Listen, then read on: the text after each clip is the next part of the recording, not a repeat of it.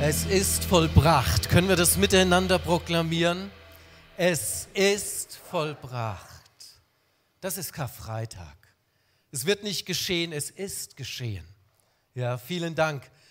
Wir werden gleich nach der Botschaft nochmal eine Zeit uns auch nehmen, wo wir das feiern und wo wir aber auch mit unserem Herzen so vielleicht auch in einer persönlichen Reaktion das nochmal so verdichten, verdeutlichen, Ausrufezeichen setzen und sagen, ja, das gilt mir, das gilt mir, es ist vollbracht. Karfreitag ist im Jahr 2022 kein trauriger Tag.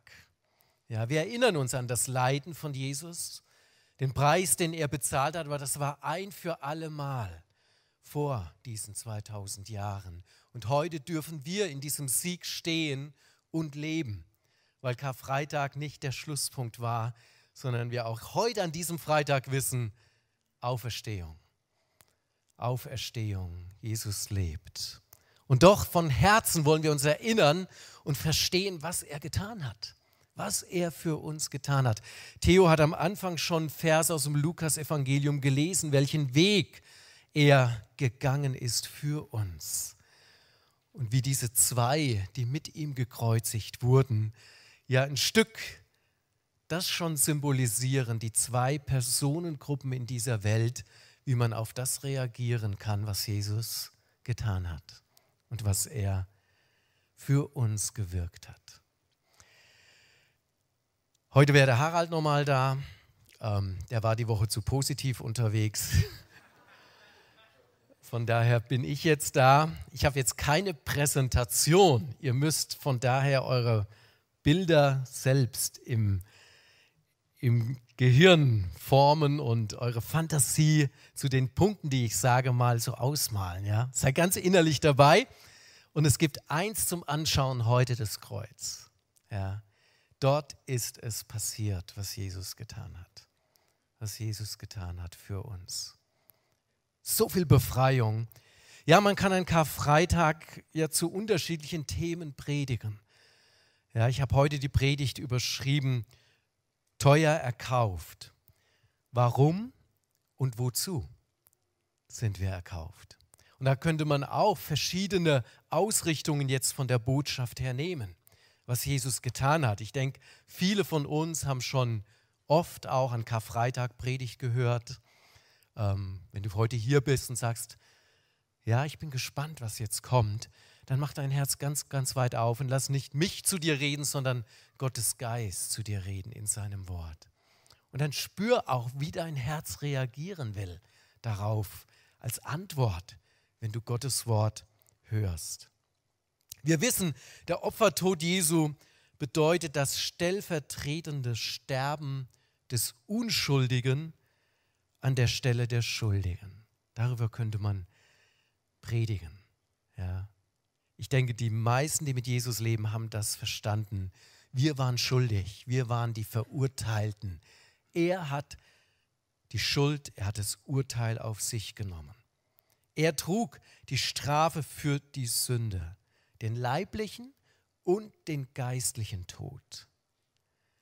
Dass wir geistlich jetzt schon wiedergeboren leben können, wenn wir in Jesus sind, und dass wir einen Auferstehungsleib bekommen, wenn mal dieser Leib stirbt. Diese Verheißung, Zusage, treue Zusage Gottes haben wir mit dem, was Jesus getan hat.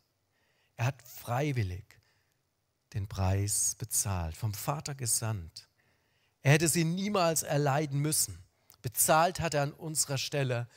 Das hätte kein Mensch tun können, weil es keinen unschuldigen Menschen gibt. In der ganzen Welt, in allen Generationen, in der gesamten Geschichte. Er war der Unschuldige, von Gott Gesandte. Das hat aber zur Schlussfolgerung für uns, für dich, wenn du in Jesus Christus bist, seither, wir brauchen diese Schuld nicht mehr zu bezahlen. Weißt du das? Wenn ich heimkomme zu dir und du mir eine Rechnung gibst und ich bezahle die für dich, dann kannst du nochmal in das Geschäft gehen und sagen, ich will die Rechnung bezahlen. Wir sagen, die ist schon bezahlt. Das ist schon geklärt. Du musst es nicht wieder hochholen und nochmal was dazu tun. Das ist der heilsgeschichtliche Sinn des stellvertretenden Opfertodes. Strafe, Urteil aufgrund von Schuld, von Sünde, von Vergehen. Und wenn das Urteil aber vollstreckt ist, dann bist du frei, wenn ein anderer das für dich bezahlt hat, getan hat. Das wissen wir. Jesu Tod am Kreuz bedeutet also nicht nur die Sühnung unserer Schuld, nicht nur die Aufopferung des Unschuldigen, sondern auch die endgültige Vollstreckung des Urteils und damit das Ende des Gerichtsprozesses, der gegen dich aufgesetzt war. Der ist gelaufen. Du musst nicht mehr erscheinen. Stell dir mal vor, du hättest eine Gerichtsverhandlung und ein anderer ging für dich und hat alles geklärt und du kriegst die Mitteilung, du musst nicht mehr erscheinen. Du bist freigesprochen, abgesagt. Dein Gerichtstermin. Der Gerichtsprozess in Sachen Gott gegen die ganze Menschheit ist mit der Vollstreckung des Urteils am Kreuz beendet beendet. Er trug alle Schuld. Alle Schuld. Wer das aber nicht annimmt, der wird erscheinen vor Gericht. Der wird kommen.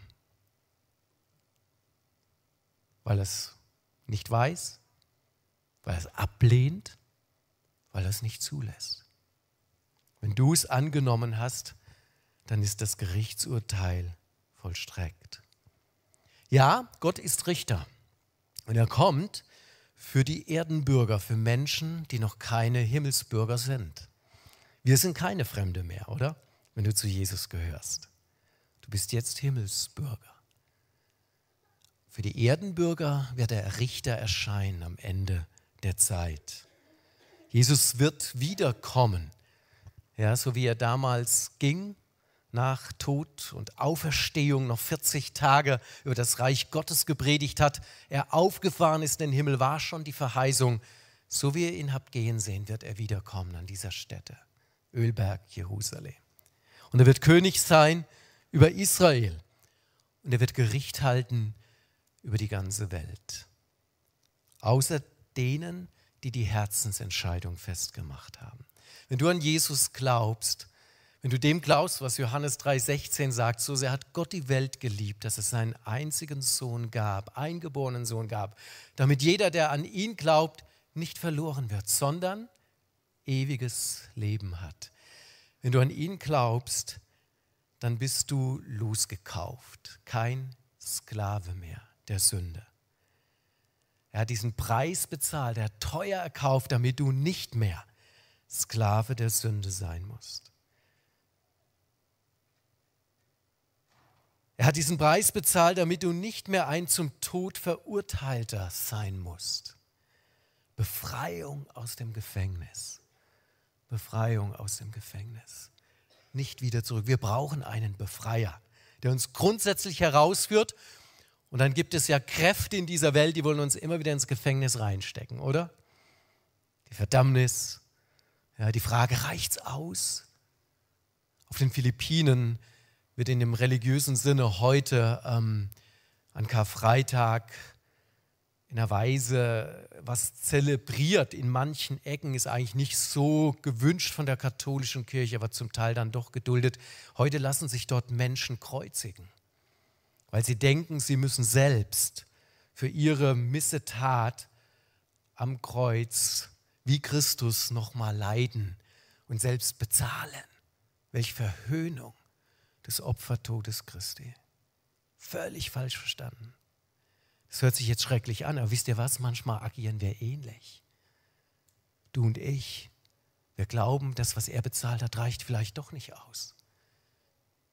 Manchmal begegnen mir ältere Geschwister, die so aufs Lebensende zugehen und die plötzlich nochmal so diese vielen Fragen haben, reicht es aus? Reicht es aus? Was kannst du denn hinzufügen, wenn es vollbracht ist und du es ins Herz genommen hast und du mit ihm in dieser Verbindung stehst. Er hat den Preis bezahlt, damit du nicht mehr in das Gericht Gottes kommen musst. Rettung vor dem Untergang. Jesus hat den Lohn der Sünde bezahlt am Kreuz. Kinder Gottes kommen nicht ins Gericht, sagt Jesus in Johannes 5. Kannst du es nachlesen? Ja. ja, du bekommst mal Lohn und es wird schon bewertet, dein Leben. Aber es ist nicht das Strafgericht Gottes. Das für die, die mit Jesus im Bündnis stehen, in diesem Bund stehen, ja, die mit ihm, die ihm versprochen sind, die ihm gehören, die er erkauft hat mit diesem Preis. Das wissen wir ja. Leben wir so. Und von daher auch, gedenken, was Jesus getan hat, aber es wiederholt sich nicht in einem religiösen Sinne jetzt in diesem Jahr. Ja, zu Tode betrübt an Karfreitag und am Ostersonntag erst wieder befreit. Auf den Philippinen ist morgen Black Saturday. Ja, so wird er genannt, weil so im religiösen Verständnis vieler dort ist Gott tot morgen. Auch jetzt in diesem Jahr. Ja. Und da ganz viele Dinge laufen, ist alles geschlossen weil Gott kann ja nicht auf uns aufpassen. Aber er sieht auch nicht alles am Black Saturday. Ganz komisches religiöses Verständnis. Gell? Nein, Jesus lebt. Amen. Er lebt heute, er lebt morgen, er lebt übermorgen, er lebt, er will in dir leben und mit dir in dieser Verbindung sein. Er hat den Preis bezahlt, damit du den Weg zu Gott nicht verfehlst. Er ist der Weg über den Sündenabgrund. Er hat den Weg frei gemacht. Der Tempelvorhang, so haben wir vorhin schon mal gesungen oder gehört vom Theo in der Stelle, ist zerrissen. Die Gemeinschaft mit dem Vater ist möglich. Teuer erkauft. Warum und wozu? Ich möchte mit euch jetzt in den nächsten Minuten ein bisschen ein ganz anderes Bild, vielleicht passt es gar nicht so volle Kanne zu Karfreitag, entwickeln. Und zwar geht es um eine Hochzeit um eine Hochzeit. Und verstanden im jüdischen Sinne die Hochzeit, wo es auch einen Brautpreis gibt, wo die Braut wertgeschätzt, ja, teuer bewertet ist und ein Preis gegeben wird. Und das ist dann doch Karfreitag weil er sieht dich und er sieht mich als seine Braut an, die Gemeinde Jesu aus messianischen Juden und eingepfropften Heiden ja, in seine, seinen Plan. Teuer erkauft, warum und wozu? Und in dem Bild der Hochzeit, der jüdischen Hochzeit, diesem Ritual, entwickelt sich das ganze Bild, das Jesus verwendet hat und das wir sehr im Johannesevangelium auch wiederfinden. Nachher ein paar Punkte. Zuerst zum Petrus. 1. Petrus 1 ab Vers 18. Ich habe ja schon ein paar Punkte ausgeführt, die schon längst in deinem Herzen sind. Hier sagt Petrus, ihr wisst doch, dass ihr freigekauft worden seid von dem Sinn und ziellosen Leben. Herausgekauft, versetzt in das Reich des lieben Sohnes. Dein Glaube an Christus. Huh. Ihr seid freigekauft von dem sinn- und ziellosen Leben, das schon eure Vorfahren geführt hatten. Und ihr wisst, was der Preis für diesen Loskauf war. Nicht etwas Vergängliches wie Silber oder Gold, sondern was viel Kostbareres. Das kostbare Blut eines Opferlammes an dem nicht der geringste Fehler oder Makel war, das Blut von Christus. Das wurde für dich bezahlt. Unschuldig, rein, heilig, ohne Makel, ohne Fehl, ohne Sünder. Das Blut dieses Erlösers für dich. So viel kostbarer als all das Vergängliche wie Silber oder Gold gibt ja noch viel mehr vergänglichere Dinge, ne? Euro und Dollar und Rubel und viele setzen jetzt auf Gold und Silber. Die Bibel sagt, es ist vergänglich. Für dich wurde ein Preis bezahlt, der unvergänglich ist. Schon vor der Erschaffung der Welt war Christus als Opferlamm ausersehen. Wow, ein Plan des Vaters. wenn es schief geht mit diesen Menschen. Wenn die in der Freiheit, die ich ihnen schenke, doch nicht treu sind. Schon vor der Erschaffung der Welt war Christus als Opferlamm ausersehen und jetzt am Ende der Zeit ist er euretwegen auf dieser Erde erschienen. Durch ihn habt ihr zum Glauben an Gott gefunden, der ihn von den Toten auferweckt und ihm Macht und Herrlichkeit verliehen hat. Und deshalb ruhen jetzt euer Vertrauen und eure Hoffnung auf Gott. Wer das glaubt, sagt Amen. Amen. Das Bild der Hochzeit, der jüdischen, der galiläischen Hochzeit, es ist so reich. War jemand schon mal bei einer jüdischen Hochzeit? feiert man sieben Tage. Ne? Können wir von lernen, oder? ja. Und es ist interessant, wie Jesus dieses Bild nimmt, ja auch Paulus im Epheserbrief, ja, wenn er über Ehe spricht, Mann und Frau, sagt er, und ich deute das auf Christus und die Gemeinde. Dieses Bild dieser innigsten Verbindung.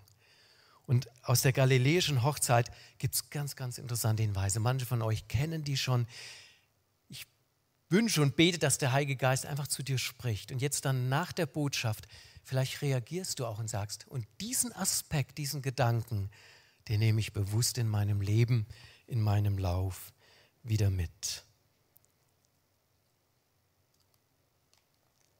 Der Brautpreis. In den Kulturen zur Zeit, als das jüdische Hochzeitsritual entstand, war es eigentlich nicht üblich für die Frau, einen Brautpreis zu bezahlen. Sie wurde einfach geheiratet. Sie hatte auch keine große Wahl in den anderen Völkern und Kulturen drumherum. Das war so bestimmt. Keine Freiheit. Sie wurde einfach geheiratet und sie ging in den Besitz des Mannes über und entsprechend wurde oft auch ihr Wert gesehen.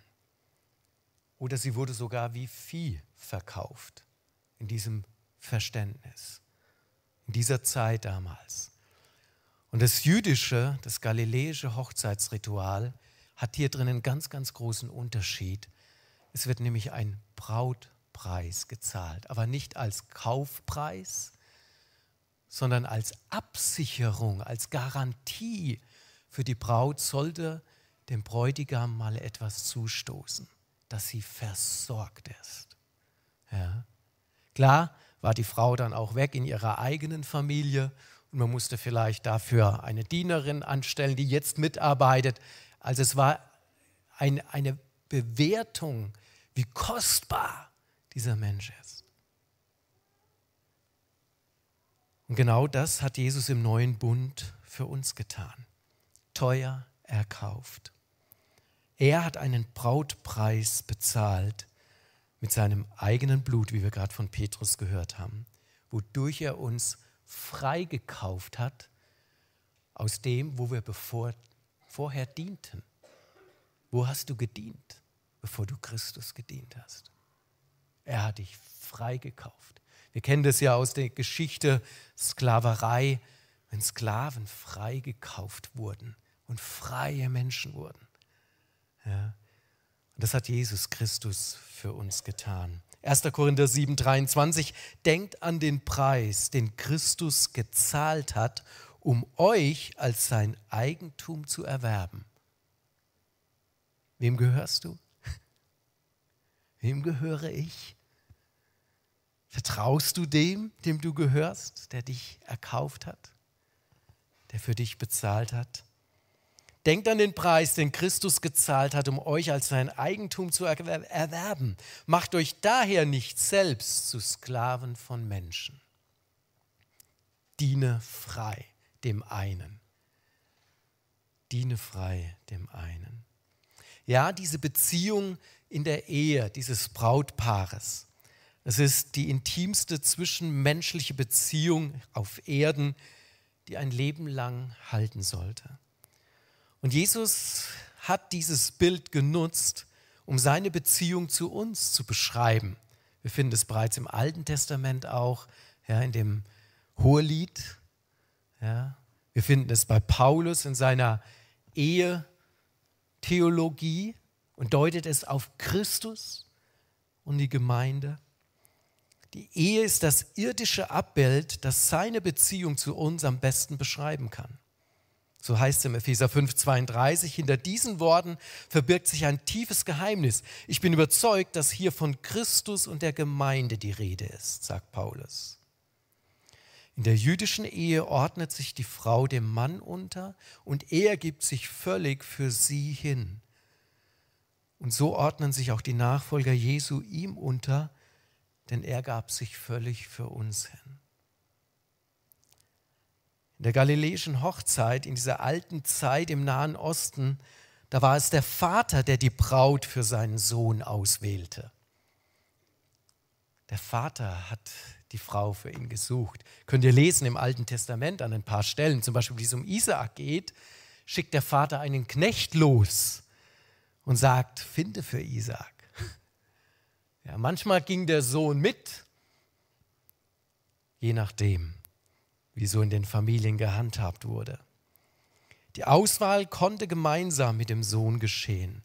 Der Bräutigam erwählte die Braut und nicht andersherum. Wenn er dann diese Frau gesehen hat, hat er die Entscheidung getroffen.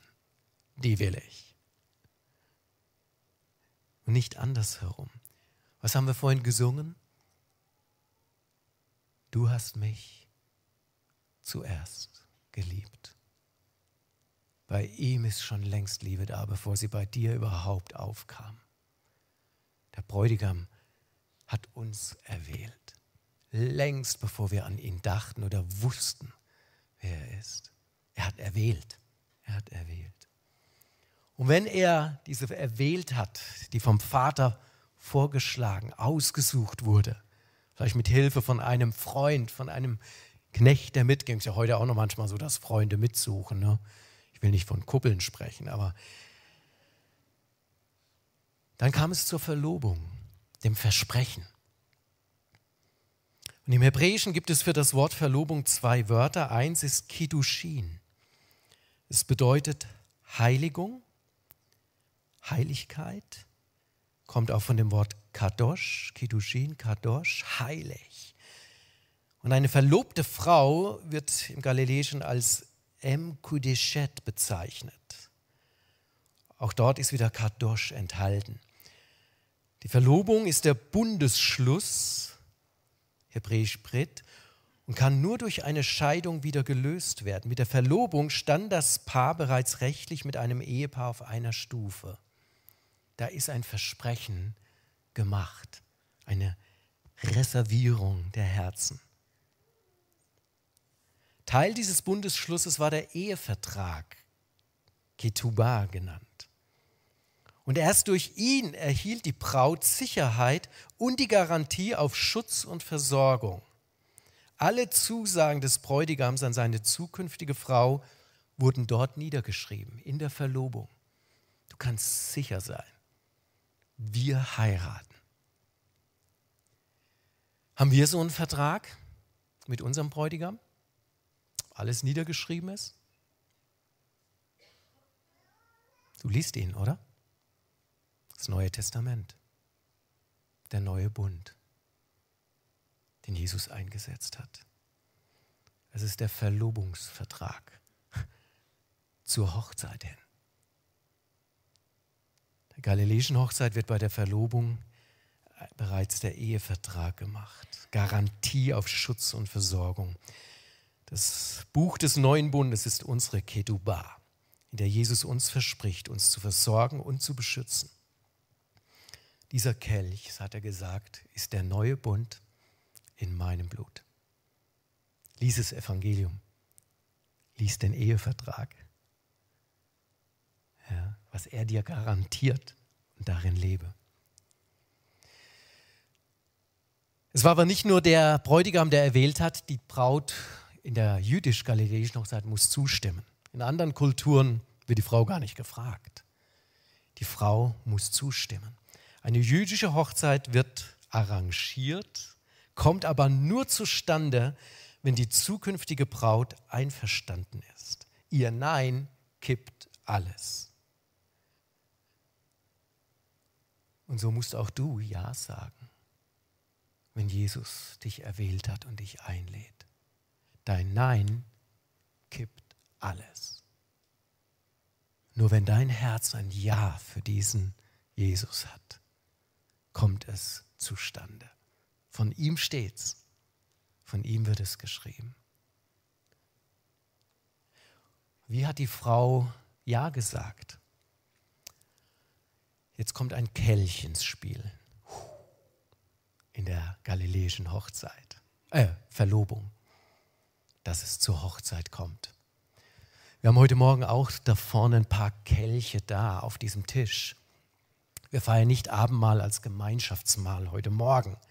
Aber vielleicht gibt es jemand unter uns oder mehrere, die sagen, heute Morgen trinke ich nochmal den Kelch. Weil mit dem Kelch hat die Braut ihrem Bräutigam ausgedrückt. Ja, ich trinke daraus.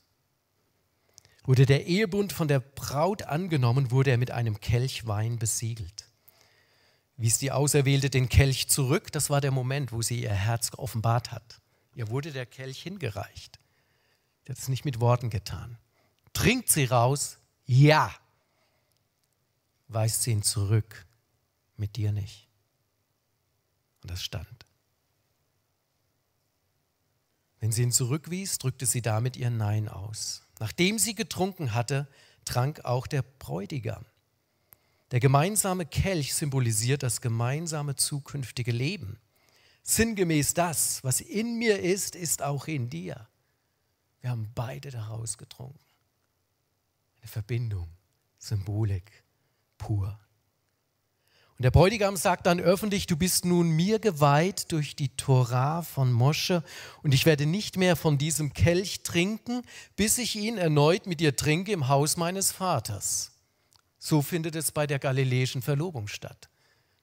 Was hat Jesus mit seinen Jüngern gemacht? Bei diesem letzten Mal.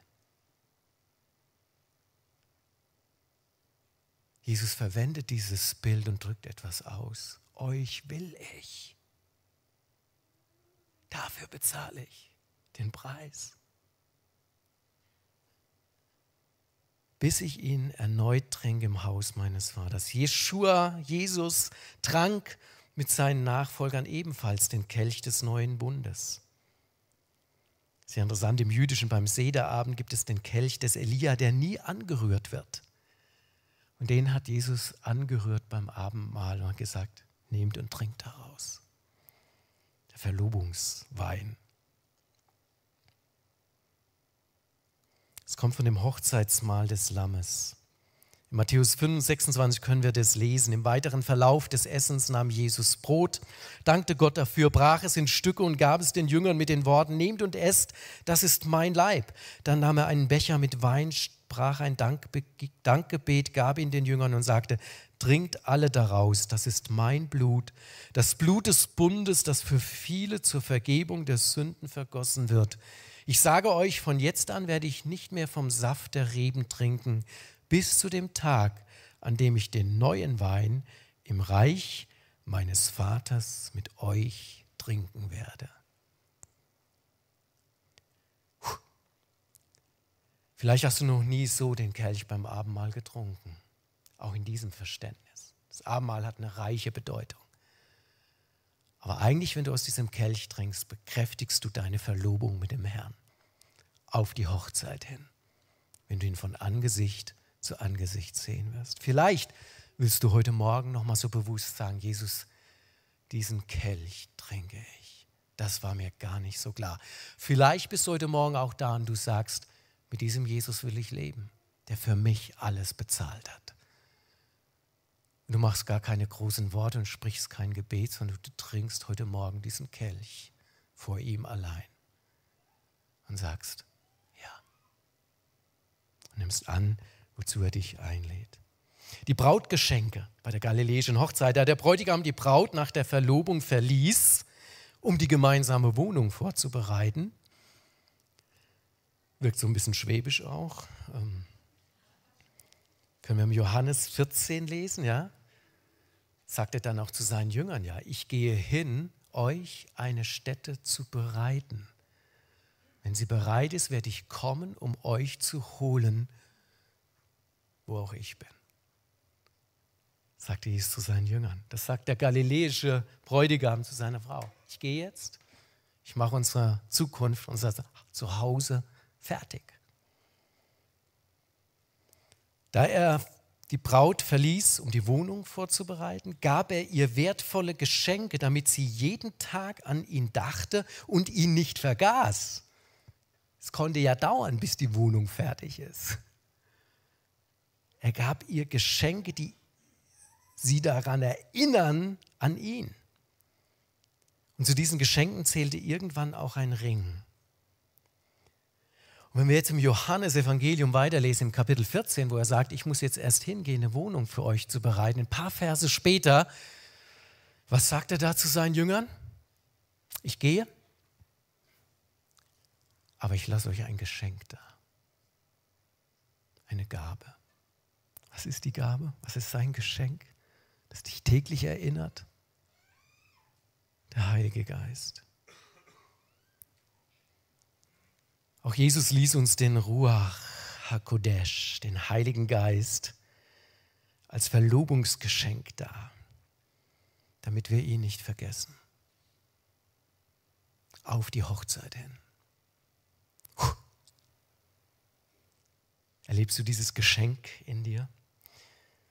Es geht noch weiter in dieser ja, galiläischen Ordnung zur Hochzeit hin. Es kommt jetzt die Mikwa. Was ist die Mikwa?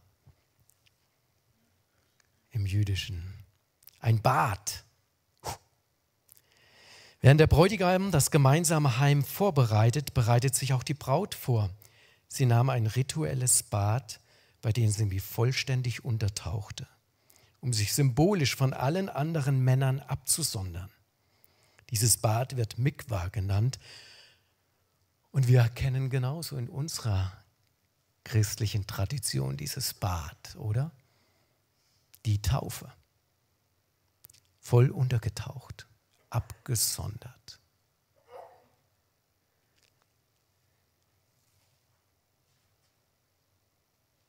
Dieses Bad ist uns heute als Taufe bekannt. Epheser 5, 26, 28 er liebt sie so, wie Christus die Gemeinde geliebt hat. Er hat sein Leben für sie hingegeben, um sie zu seinem heiligen Volk zu machen. Durch sein Wort hat er den Schmutz ihrer Verfehlungen wie in einem reinigenden Bad von ihr abgewaschen. Denn er möchte sie zu einer Braut von makelloser Schönheit machen, die heilig und untadelig und ohne Flecken und Runzeln oder irgendeine andere Unvollkommenheit vor ihn treten kann. So heißt es im Epheser 5. Sie nahm dieses Bad. Taufe heißt, du sonderst dich ab für deinen Bräutigam auf die Hochzeit hin. Das ist Bedeutung von Taufe. Es muss deine Entscheidung sein. Diese Entscheidung kann niemand für dich treffen. Geht nicht. Die Braut entscheidet sich selbst zu baden. Außerdem nutzt sie die Zeit, um ihr Hochzeitsgewand zusammenzustellen, was lange dauern konnte und aufwendig und kostspielig war, da sie auf Händler angewiesen war. Das weiße Gewand symbolisiert die Heiligung und Reinheit und auch wir sollen ihr nachjagen. Sie bereitet sich vor und es konnte lange dauern. Und ich muss dir sagen, meine Heiligung dauert auch lange. Ja. Wenn du in Heiligung lebst, ist eigentlich dieses Bild, du bereitest dein Kleid vor für die Hochzeit. Du bist schon erwählt, schon geliebt, Brautpreis ist gezahlt, Vertrag ist da, der Bund ist geschlossen, aber du bereitest dich vor für das, was noch kommt. Nach der Verlobung verabschiedet sich der Bräutigam von seiner Verlobten, er kehrt ins Haus des Vaters zurück, er bereitet ein Heim für das Hochzeitspaar vor. Am Haus des Vaters wurde angebaut in der jüdischen Tradition. Dorthin kam sie zu wohnen. Nachdem Jesus den Brautpreis bezahlt hatte und den neuen Ehebund in Kraft gesetzt hatte, kehrte er ebenso zu seinem Vater zurück, um eine Wohnung vorzubereiten. Die geweihte Braut, die jüdische Braut wird Kala genannt. was die Zurückgezogene bedeutet. Und wie heißt die Gemeinde? Ekklesia, die Abgesonderte. Ja, das sind wir. Nicht mehr zur Welt gehörig, noch mit Auftrag hier. Aber wir sind abgesondert zu ihm. Die Braut gehört nun dem Bräutigam, der den Preis für sie bezahlt hat. Und so sind auch wir Nachfolger Jesu für ihn alleine abgesondert und haben nur Augen für ihn.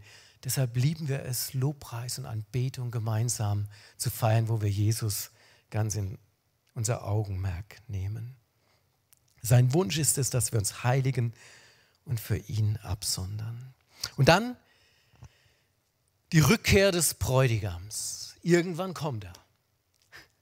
Die Braut wartet auf ihn. Die Verlobungszeit ging so lange, bis der Bräutigam kam, um seine Braut heimzuführen. Das konnte, kann bei der jüdischen Seite so bis zu zwölf Monate dauern. Kann auch kürzer gehen. Denn der Bräutigam musste erst das Heim vorbereiten. Es hing allerdings von seinem Vater ab, wann er die Braut holen durfte. Aber einem bestimmten Zeitpunkt, wenn der Vater mit dem Heim zufrieden war, gab er dem Sohn die Erlaubnis, seine Braut zu holen. Und was sagt Jesus? Der Sohn weiß nicht mal Tag und noch Stunde. Allein der Vater. Wenn der Vater sagt, jetzt, hol deine Braut. Die Heimholung der Braut da auch die Braut nicht den genauen Zeitpunkt der Rückkehr kannte. Es gab dann so Gerüchte manchmal, gewisse Zeichen. Man konnte es erkennen, er könnte jetzt bald kommen. Meistens kommt er in der Nacht, Bräutigam, um seine Braut zu holen. Und es war ein Überraschungsmoment. Deshalb mitten in der Nacht kam es dazu sogar, dass solche Frauen in ihrem Brautkleid Brautkleid schliefen, um bereit zu sein, wenn er kommt. Und die, die davon hörten, auch die Brautjungfern, die ihr halfen, bereit zu sein, wenn dann jetzt die Hochzeit kommt, waren bereits gerichtet, bereit für die Hochzeit. Ebenso schliefen die eingeladenen Hochzeitsgäste bereits vorbereitet. Wenn der Bräutigam kam, kündigte er sich mit einem Schofar an, um alle aufzuwecken.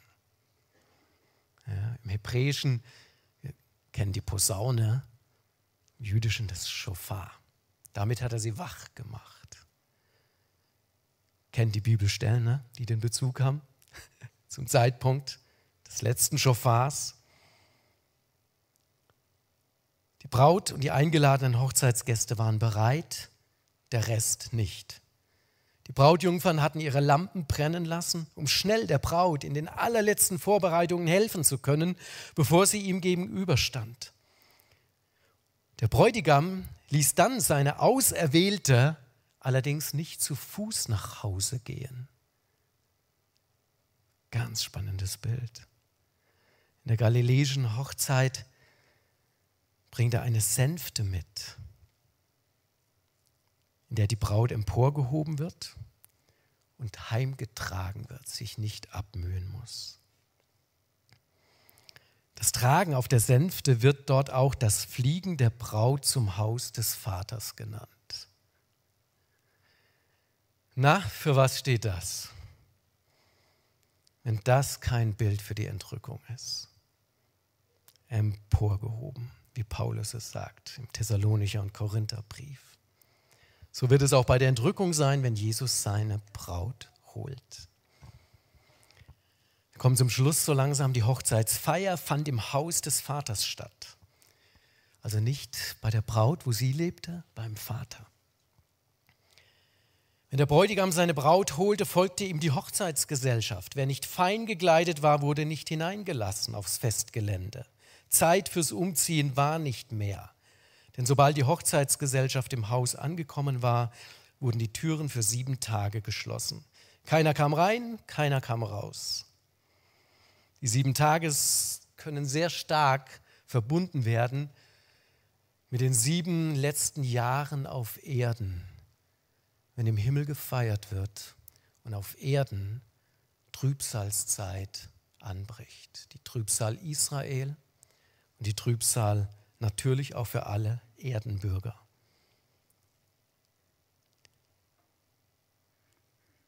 Erst nach der Hochzeitsfeier präsentierte sich das Ehepaar der Gesellschaft, der Welt. Nach den sieben Tagen konnten auch die anderen sie sehen. Und so wird es auch am Ende der Trübsal sein, wenn Jesus bei seinem zweiten Kommen als siegreicher König mit seinen Heiligen auf die Erde zurückkehrt und sich der Welt zeigt. Nach dem Vollzug der Ehe gesellte sich das Brautpaar zu den Hochzeitsgästen und feierte mit ihnen sieben Tage lang ein freudiges Fest.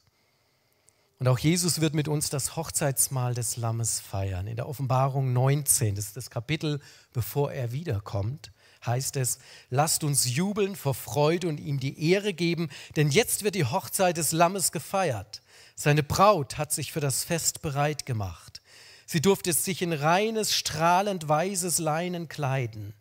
Das weiße Lein stellt das Gute dar, das die getan haben, die zu Gottes heiligem Volk gehören und sich nach Gottes Willen richten. Der Engel befahl mir, schreibe glücklich, wer zum Hochzeitsmahl des Lammes eingeladen ist. Und er fügte hinzu, auf alle diese Worte ist Verlass, denn es sind Worte Gottes. Bild, das Bild der galiläischen Hochzeit als eine Antwort auf den teuer bezahlten Preis von Jesus auf die Frage, warum und wozu. In diesem Bild, wo der Brautpreis am Anfang gezahlt wird, die Verlobung stattfindet, zur Hochzeit hin und die Bedeutung, das Haus des Vaters, der Bräutigam, die Braut, die Reinigung im Bad, der Kelch, der das Ja der Braut ausdrückt.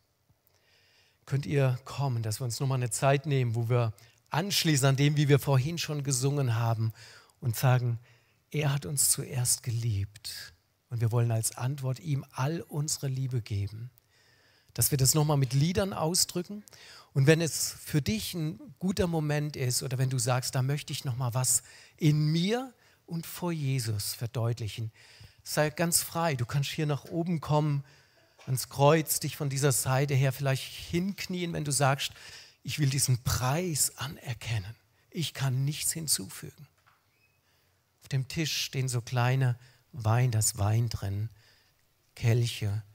Es geht nicht darum, dass wir jetzt das Gemeinschaftsmahl haben, wo alle kommen. Aber wenn du merkst, diesen Kelch, den trinke ich. Versprochen, ich gehöre ihm. Ja, ich habe Ja gesagt auf sein Angebot. Ehevertrag ist schon gemacht. Das Neue Testament. Darin lebe ich. Hab Freiheit zu kommen, dir einfach so einen Kelch zu nehmen. Du merkst heute Morgen, das ist für dich. Und ich bitte auch ein paar, die mitbeten können, dass ihr ganz rüber Richtung rotem Vorhang steht. Wenn jemand sagt, ich brauche heute Morgen einen Zuspruch, ein Gebet, möchte da was festmachen, dann darfst du auch kommen in dieser Zeit der Anbetung. Deshalb wollte ich heute Morgen so dieses Ausführen, dieses Bild der Ehe, da ist alles drin. Und Jesus, besonders im Johannesevangelium, findest du diese Aussagen. Wisst ihr, diese Jünger waren galiläische Männer, die wussten mit jedem Wort, was er sagte. Hier geht es um was. Er hat uns erwählt. Er hat uns erkauft. Er will dich und er will mich. Ja, die Braut ist Israel. Und alle aus den Heidenvölkern, die eingepfropft sind. Wir sind hinzugetan, die aus den anderen Stellen. Und wenn Jesus seine Braut holt, dann sind das messianische Juden und eingepfropfte Heiden. Und der Rest Israels die Braut des Vaters, wird ihn erkennen, wenn Jesus kommt. Und wenn er dann König und Messias ist für Israel, die es noch nicht erkennen konnten aus dem jüdischen glauben. Auch Israel wird dann ganz gerettet bei seinem Wiederkommen. Der Vater es gesagt hat, dass er auch die wieder annehmen wird, die ihm untreu geworden sind. Das wird sich erfüllen, wenn dann ganz Israel gerettet sein wird. Aber für dich und mich gilt es, sei eingepfropft, feiere, was Jesus bezahlt hat am Kreuz, sein Angebot. Und immer wenn du demnächst das Abendmahl nimmst und den Kelch trinkst, dann weißt du, wem du gehörst. Amen.